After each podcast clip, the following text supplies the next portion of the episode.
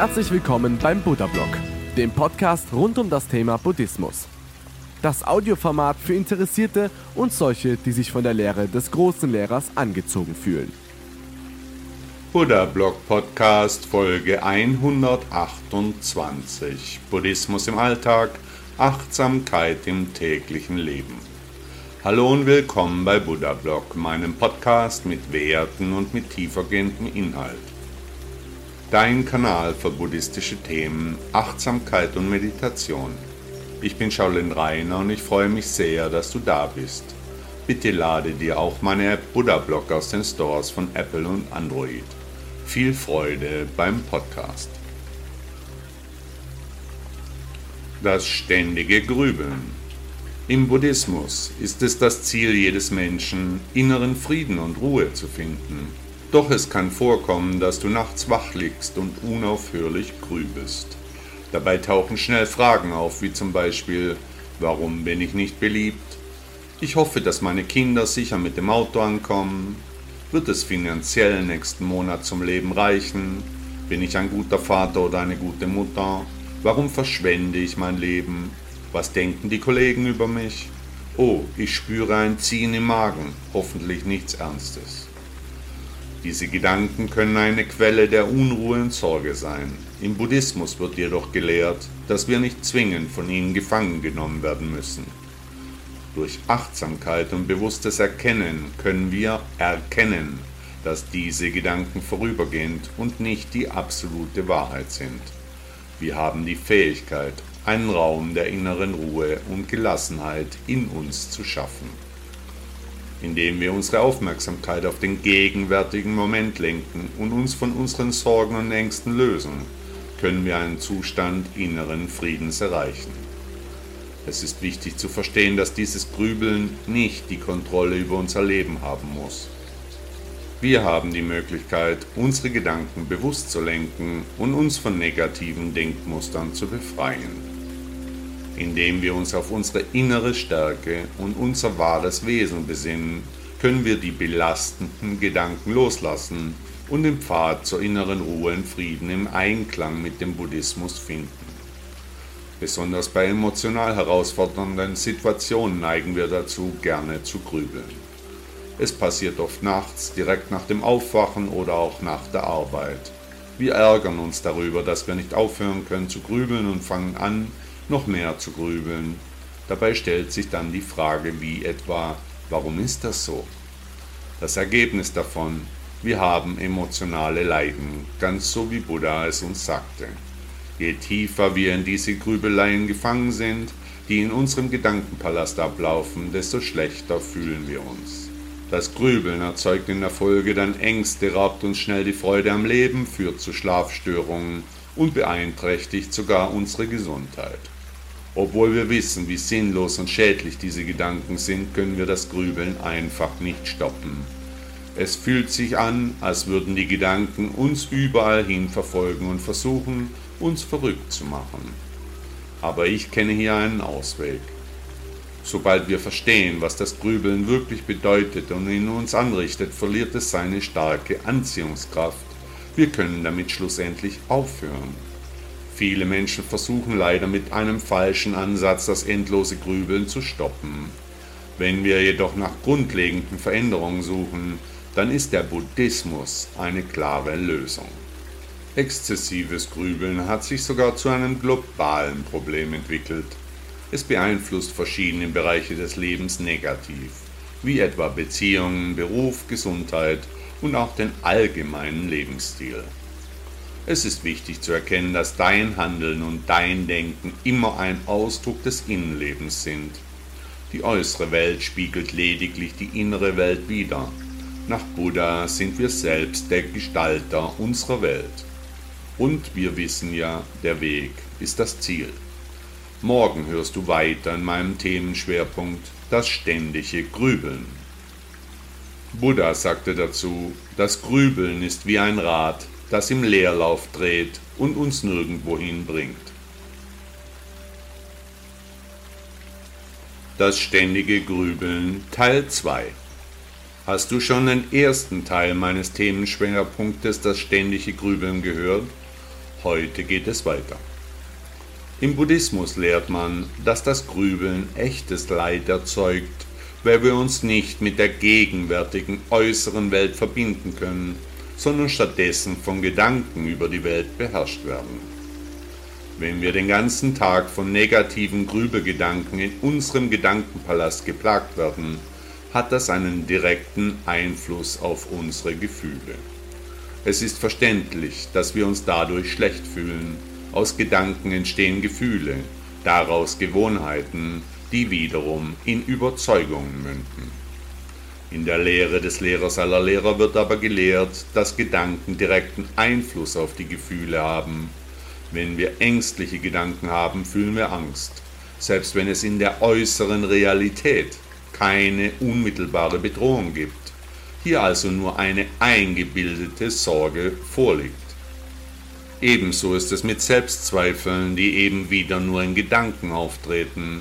Selbst bei Zukunftssorgen spüren wir nur besorgte Gefühle, nichts davon ist aber schon eingetreten. Je schlechter wir uns fühlen, umso mehr neue Gedanken tauchen auf, und all diese Gedanken sind weit entfernt von der Realität. Wenn wir jedoch ein gutes Gefühl haben und das Leben genießen, belasten uns solche Gedanken nicht.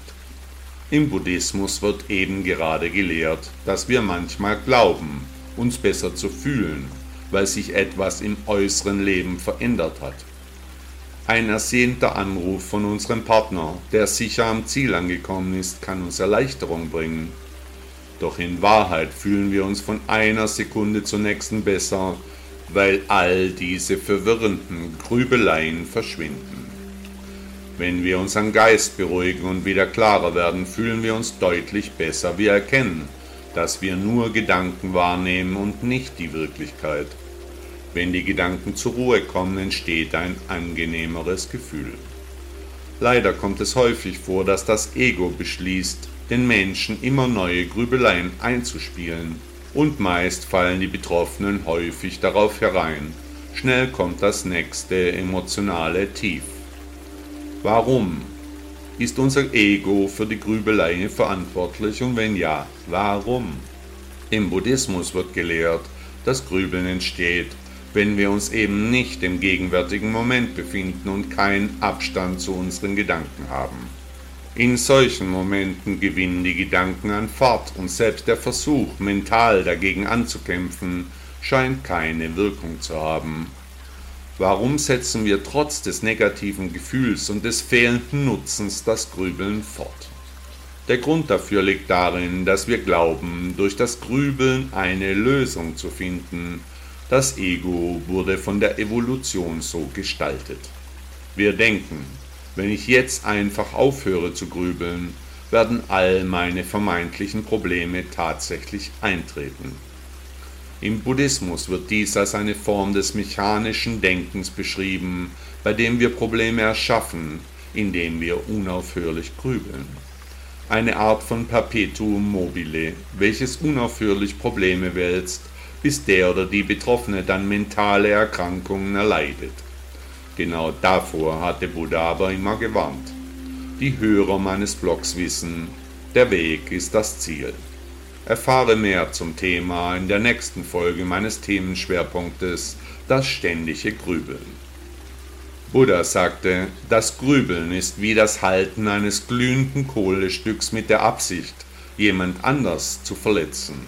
Am Ende verbrennst nur du deine eigene Hand.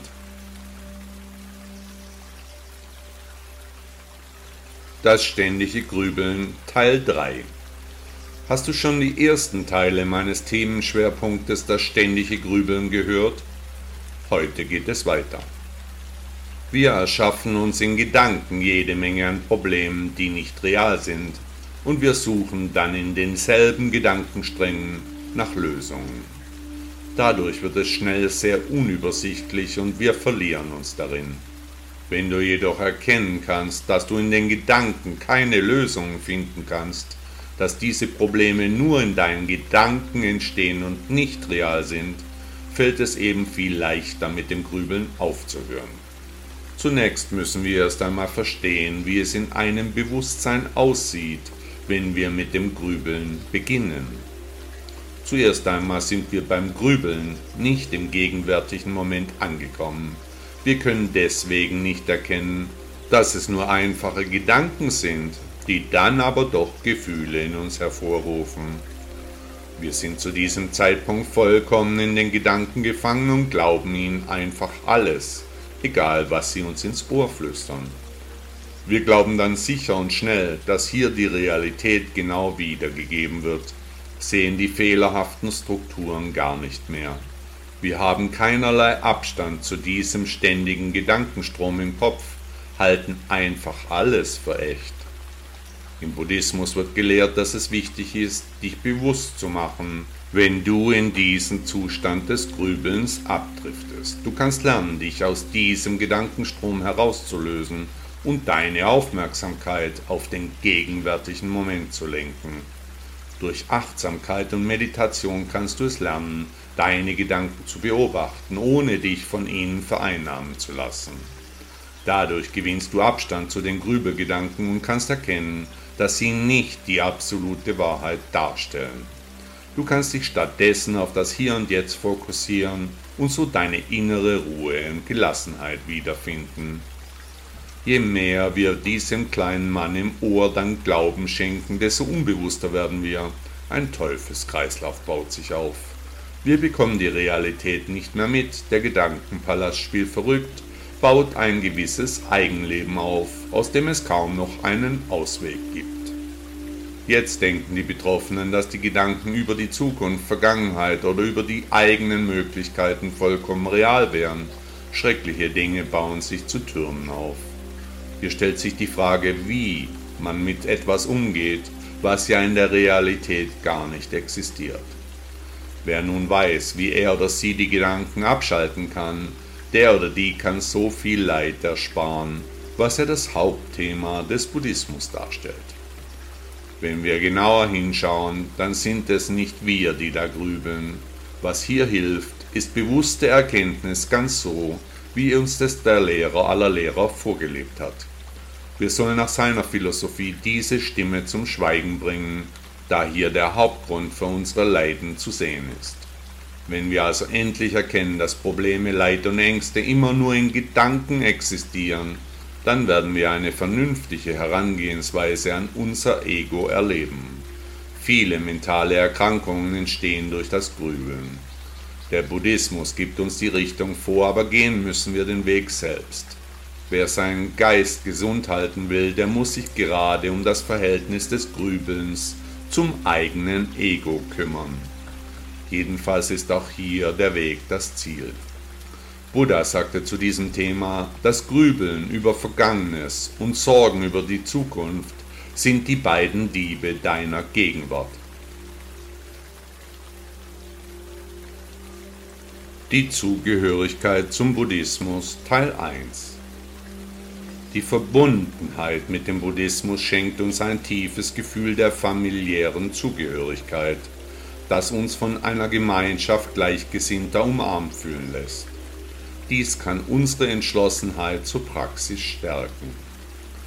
Religiöse Gemeinschaften werden zu einer bedeutenden Säule in unserem Leben und die Teilnahme an ihnen wird häufig gefördert, um die Solidarität unter den Mitgliedern zu stärken Mittel zu schaffen und soziale, religiöse und politische Ziele zu unterstützen. Als soziale Institution sind Religionen auf ihre Mitglieder angewiesen, um die komplexe und dynamische Infrastruktur aufrechtzuerhalten, die Zeremonien, Rituale, Versorgung und Löhne ermöglicht. An dieser Stelle möchte ich darauf hinweisen, dass aus meiner Sicht der Buddhismus eine Philosophie ist und eben keine Religion. Gleichwohl haben sich über die Jahrhunderte Riten und Gebräuche entwickelt, die von einer Religion eben nicht zu unterscheiden sind. Manchmal ist es für Anhänger des Chan-Buddhismus eine Herausforderung, ihr spirituelles Leben mit ihrem Engagement in einer Chan-Gruppe, einem Tempel oder einem Kloster in Einklang zu bringen. Es besteht die Möglichkeit, dass unser spirituelles Leben, unsere Praxis des Chan-Buddhismus durch die sozialen, kulturellen und politischen Aspekte religiöser Gemeinschaften beeinflusst werden kann. Wenn wir uns einer Institution oder einer Gruppe hingeben, sei es ein angesehener Tempel, in meinem Fall der Shaolin-Tempel, oder eine kleine Freundesgruppe, die sich bei jemand zu Hause trifft, besteht die Gefahr, dass wir unwissentlich manipuliert werden. Wir könnten dazu verleitet werden, Dinge zu denken und zu tun, die nicht unbedingt unserem spirituellen Wachstum dienen, sondern eher der Unterstützung der Gruppe oder Institution. Gleiches gilt, wenn wir uns emotional an einen spirituellen Führer binden, von denen viele eine charismatische Ausstrahlung haben und solche Beziehungen fördern. In solchen Fällen könnten wir eher dem Führer dienen als unserer eigenen spirituellen Entwicklung. Wir könnten fälschlicherweise glauben, dass unser spirituelles Streben und unsere Hingabe an den Führer oder die Gruppe gleichbedeutend wären wenn du ein Teil einer religiösen Gemeinschaft wie einem buddhistischen Tempel, einer örtlichen Sangha oder einer Gruppe von Gleichgesinnten bist, ist es wichtig, dass du deine eigene Handlungsfähigkeit bewahrst und nicht dich unterwirfst. Während die Gemeinschaft Vorteile für die Institutionen und möglicherweise auch für den Staat bietet, ist es entscheidend, dass du als Einzelmitglied nicht deine persönliche Autonomie verlierst die Fähigkeit, frei und eigenständig zu handeln und die Kontrolle über dein eigenes Leben auszuüben, muss erhalten bleiben. Diese Autonomie ist wesentlich für dein spirituelles Wachstum. Unsere spirituelle Reise ist letztendlich von unserem eigenen unabhängigen Willen und unserer Motivation abhängig, dass wir das Leiden einmal überwinden können. Wenn dieser Wille aus irgendeinem Grund unterdrückt wird, können wir vom rechten Pfad abkommen. Daher ist es wichtig, dass wir achtsam sind und darauf achten, unsere eigene Handlungsfähigkeit zu bewahren, ohne sie an andere abzugeben, die möglicherweise eine höhere kirchliche oder institutionelle Autorität haben oder von uns als überlegen angesehen werden. In der Philosophie Buddhas wird betont, dass unsere spirituelle Reise auf unserem eigenen, unabhängigen Willen und unserer Motivation beruht, nämlich das Leiden zu überwinden. Es liegt an uns, den inneren Entschluss zu fassen und den Weg der Befreiung zu wählen. Der Buddhismus ermutigt uns, die Verantwortung für unsere eigene Entwicklung zu übernehmen und unsere Motivation zu kultivieren, indem wir das Leiden erkennen und nach einer dauerhaften Lösung dafür suchen. Indem wir unser eigenes Leiden verstehen und uns von Anhaftungen und egoistischen Begierden befreien, können wir einen Pfad des inneren Wachstums und der spirituellen Transformation einschlagen, der zu Frieden, Erleuchtung und zu einem besseren und erfüllten Leben führt. Dabei ist natürlich zuerst einmal der Weg das Ziel. Im nächsten Podcast geht es weiter zum Themenschwerpunkt die Zugehörigkeit zum Buddhismus. Buddha sagte einmal, nichts ist beständig außer der Veränderung. Die Zugehörigkeit zum Buddhismus Teil 2 Hast du schon den ersten Teil meines Themenschwerpunktes, die Zugehörigkeit zum Buddhismus, gehört? Heute geht es weiter. Wie können wir also als begeisterte Chan-Praktizierende sicher bleiben, während wir einer religiösen Organisation angehören? Wir können damit beginnen, uns selbst einige persönliche Fragen zu stellen. Erstens. Betrachten wir unsere geistige Verfassung richtig? Es kann hilfreich sein, unsere Emotionen und Gedanken zu beobachten, insbesondere wenn sie mit unseren Beweggründen für die Praxis des Chan-Buddhismus und der Teilnahme etwa an Meditationsgruppen zusammenhängen. Durch diese Selbstreflexion können verborgene Wahrheiten ans Licht kommen, die uns dabei unterstützen können, unseren Weg zu finden. Zweitens, warum sind wir Teil dieser Gruppe? Wenn wir nach Unterstützung für unsere spirituelle Praxis suchen, ist das ein guter Grund, solange wir tatsächlich diese Unterstützung erhalten. Wenn jedoch unsere Motivation für die Mitgliedschaft andere Gründe hat, wie zum Beispiel das Knüpfen von Kontakten, sollten wir möglicherweise alternative Aktivitäten in Betracht ziehen. Denn solche Beweggründe können die Praxis anderer Menschen beeinträchtigen. Drittens, was ist unsere Motivation, Chan zu praktizieren? Wenn wir es nicht aus dem Wunsch heraus tun, bedeutungsvolle und dringende Fragen über das Leben zu erkunden, wird es uns wahrscheinlich nicht wirklich weiterhelfen. Viertens projizieren wir unsere Vorstellungen auf eine spirituelle Autorität in der Gruppe. Es ist in Ordnung, einen spirituellen Lehrer zu respektieren, jemanden, der den Weg vor uns gegangen ist und uns bei unserer Reise ins Unbekannte unterstützen kann. Doch wenn wir uns dieser Person oder einer anderen bedingungslos unterordnen und sie auf ein Podest stellen, laufen wir Gefahr, unsere Autonomie zu verlieren und unsere eigene Handlungsfähigkeit durch die einer anderen Person zu ersetzen. Dieses Phänomen tritt häufig auf und kann zu verschiedenen Problemen führen. Wenn du ein ernsthafter Chan-Schüler bist, solltest du das religiöse Erbe des Chan-Buddhismus, aus dem er entstanden ist, nicht vernachlässigen, ignorieren oder vermeiden. Das Praktizieren des Chan ist eng mit diesem religiösen Hintergrund verbunden. Der Chan-Ansatz ermutigt dich dazu, einen offenen Geist zu bewahren und die religiösen und institutionellen Aspekte des Buddhismus zu erforschen. Dabei ist es wichtig, den großen Zweifel anzuwenden und nicht in die Falle der Projektion zu tappen. Das Leben ist eben nicht so, wie wir es uns vorstellen, sondern so, wie es eben ist. In der Chan-Tradition erkunden wir alles und lassen nichts unversucht, während wir uns gleichzeitig von nichts abhängig machen. Mir als virtuellem Chan-Lehrer ist es sehr wichtig, dass meine Hörer und virtuellen Schüler sich hier nicht an mich klammern, sondern auf dem Weg sind, selbst einmal zum Chan-Lehrer zu werden. Im Buddhismus wird uns gelehrt, dass das Leben nicht immer unseren Vorstellungen entspricht, sondern so ist, wie es ist. Wir neigen oft dazu, uns an unsere Erwartungen zu klammern und eine bestimmte Vorstellung von Glück, Erfolg und Zufriedenheit zu haben. Doch diese Vorstellungen können uns zu den Leiden führen, von denen Buddha immer sprach. Denn das Leben ist unvorhersehbar und veränderlich. Die Lehre des Lehrers aller Lehrer zeigt uns, die Realität anzunehmen, wie sie ist, ohne uns an festen Vorstellungen zu klammern. Wir werden ermutigt, den gegenwärtigen Moment bewusst wahrzunehmen und mit Akzeptanz und Gelassenheit darauf zu reagieren. Indem wir unsere Erwartungen loslassen und uns dem Fluss des Lebens hingeben, können wir inneren Frieden und wahre Erfüllung finden. Die Praxis des Loslassens und der Akzeptanz hilft uns, mit den Herausforderungen des Lebens umzugehen und uns von unnötigen Leiden zu befreien. Indem wir uns von unseren Vorstellungen lösen und die Realität so annehmen, wie sie ist, öffnen wir uns für neue Möglichkeiten und entdecken eine tiefere Ebene des inneren Friedens und der Freiheit. Im Buddhismus wird die Vorstellung, dass das Leben so ist, wie es ist, und nicht immer unseren Erwartungen entspricht, tief verwurzelt. Die Akzeptanz dieser Realität ermöglicht es uns, dem gegenwärtigen Moment mit offenen Armen zu begegnen und uns von den Fesseln der Illusionen und Vorstellungen zu befreien. Statt uns an unsere idealisierten Versionen des Lebens zu klammern, erkennen wir die Vergänglichkeit und Unbeständigkeit aller Dinge.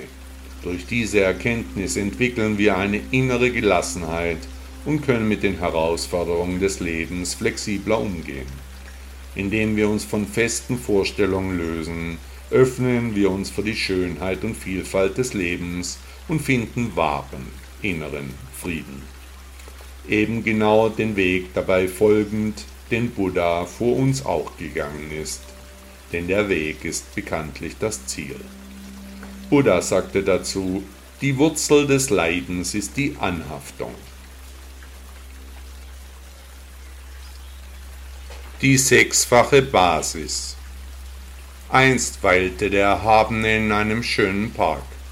Er wandte sich an seine Gefolgsleute und sprach, die sechs inneren und äußeren Grundlagen sowie die sechs Bewusstseinsklassen und die sechs Klassen des Kontakts sollten von euch verstanden werden. Ebenso solltet ihr die 18 Arten des geistigen Herantretens kennen. Unter den sechs inneren Grundlagen sind das Auge, das Ohr, die Nase, die Zunge, die Haut und der Geist zu verstehen, also das, was du mit Sinneseindrücken wahrnimmst. Unter den sechs äußeren Grundlagen sind Form, Klang, Geruch, Geschmack, Berührung und die geistige Grundlage zu verstehen, also die Objekte der Wahrnehmung. Jeder dieser Grundlagen entspricht einem Bewusstsein, wie zum Beispiel Sehbewusstsein und so weiter. Ebenso sprechen wir von Sehkontakt, Hörkontakt und so weiter. Und dann gibt es noch die 18 Arten des geistigen Herantretens. Entsprechend diesen sechs Sinnen gibt es sechs Arten des Herantretens mit Freude, sechs Arten des Herantretens mit Trauer und sechs Arten des Herantretens mit Gleichmut. Du solltest diese 18 Arten des geistigen Herantretens verstehen. Es gibt sechs Arten der Freude, die auf dem Leben im Haus beruhen, und sechs Arten der Freude, die auf Entsagung beruhen. Es gibt sechs Arten der Trauer, die auf dem Leben im Haus beruhen, und sechs Arten der Trauer, die auf Entsagung beruhen. Es gibt sechs Arten des Gleichmuts, die auf dem Leben im Haus beruhen, und sechs Arten des Gleichmuts, die auf Entsagung beruhen. Was sind also die sechs Arten der Freude, die auf dem Leben im Haus beruhen? Wenn du das Ansehen von Formen, die erwünscht, angenehm, erfreulich und lieblich sind, als Bereicherung betrachtest, dann entsteht Freude. Solche Freude wird als Freude, die auf dem Leben im Haus beruht, bezeichnet. Die anderen fünf Arten beziehen sich auf die Wahrnehmung mit den anderen Sinnen. Was aber sind die sechs Arten der Freude, die auf Entsagung beruhen?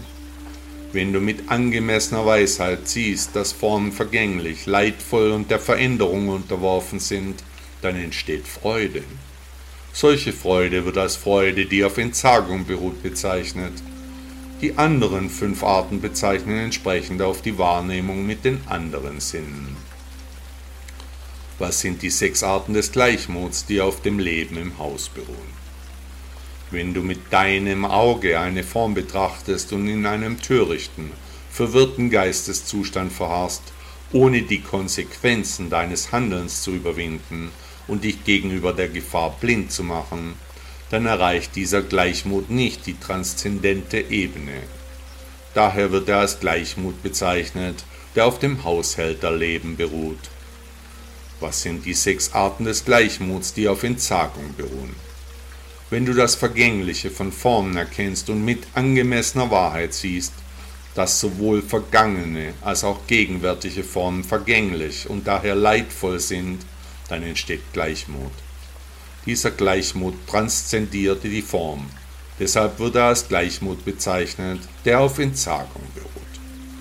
Ihr Mönche, indem ihr euch auf die sechs Arten von Freude, die auf Entsagung beruhen, stützt, überwindet ihr die sechs Arten der Freude, die auf dem Leben im Haus beruhen, und übersteigt diese.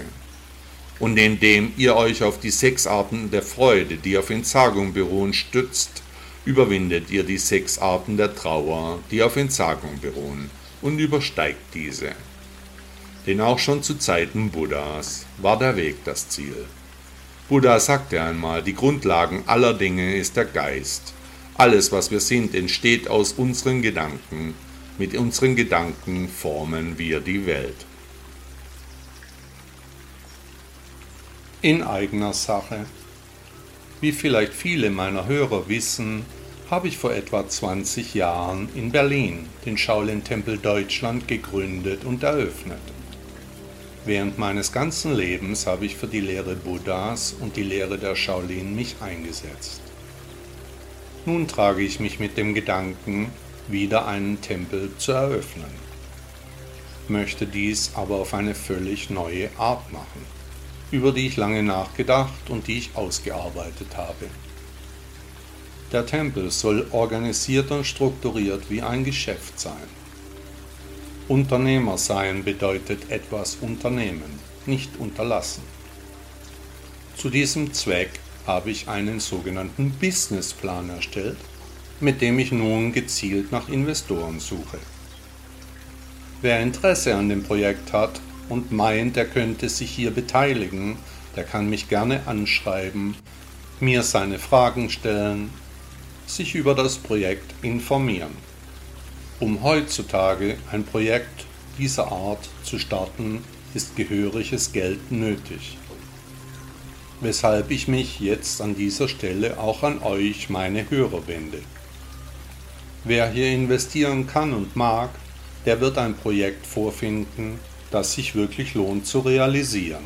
Ein Zentrum für die Menschen, geführt nach der Lehre Buddhas, mit Werten und mit Inhalt. Ein solcher Ort kann vielen Menschen ein großer Mittelpunkt sein, ihnen helfen im schwierigen Leben, Orientierung bieten und am Ende des Tages einen Lebensmittelpunkt, der abweicht von Alkohol, Drogen, Ängsten und Nöten. Wer mag, der kann mich unter meiner Webseite shaolin-reiner.de erreichen. Unter Kontakt findet ihr meine E-Mail-Adresse. Allen anderen wünsche ich eine schöne Woche und ich bitte euch, mich bei Google oder Apple für meinen Podcast zu bewerten. Tausend Dank.